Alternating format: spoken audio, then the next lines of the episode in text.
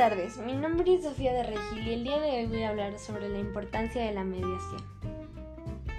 Mm, bueno, la mediación se divide en dos partes, formal e informal. Eh, comenzaremos con la informal. Esta es la manera cotidiana para resolver problemas tanto sociales como familiares, problemas pequeños que suelen darse con la convivencia del día a día tiene como técnica principal la comunicación y el mediador suele ser cualquier persona que actúe de manera voluntaria, intuitiva y espontánea. Que sea imparcial al problema, por decirlo de una manera, y que no se ponga de lado de ninguna de las dos partes para que tome el problema de una manera externa, de un punto de vista externo y de esta manera no se generen controversias o malos entendidos. En la mediación informal se actúa según el sentido común y la experiencia de las personas que están involucradas en este problema.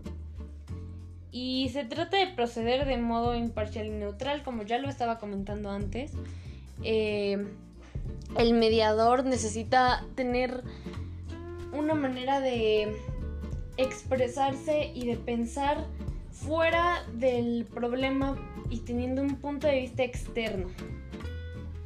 Em, continuemos con la mediación formal. Este es un procedimiento de justicia alternativa. Eh, la mediación formal no sigue los canales tradicionales para resolver una disputa. Es decir, toma canales alternativos para resolver el problema que se tiene anteriormente. Eh, esto está contemplado ante la Ley Nacional de Mecanismos Alternativos de Solución y Controversia en materia penal. Se toma en cuenta algo ya más grande para un problema más grande. Em, el mediador es... Mm, ¿Cómo explicarlo? El mediador es alguien imparcial de igual manera que en la mediación informal. Solamente que aquí tiene un mayor rango el mediador. Puede tener cierto poder de manera legal.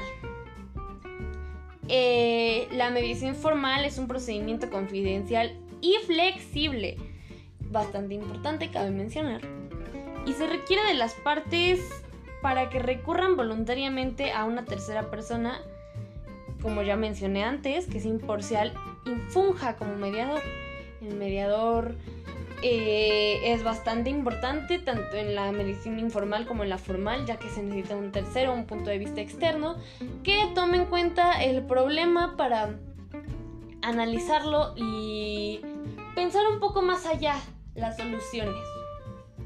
En ambas se debe llegar a encontrar soluciones y acuerdos consensurados. Eh, ¿Qué significa esto?